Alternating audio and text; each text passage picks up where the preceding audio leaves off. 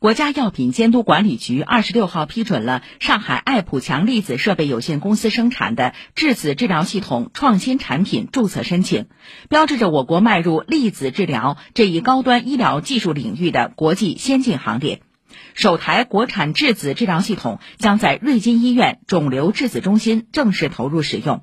瑞金医院放疗科主任陈嘉义介绍，本次临床试验涉及头颈、胸腹、盆腔和脊柱等部位的十一个瘤种，质子束精准爆破的特点能减少放射治疗对正常组织的副作用和因治疗对患者生活质量的影响。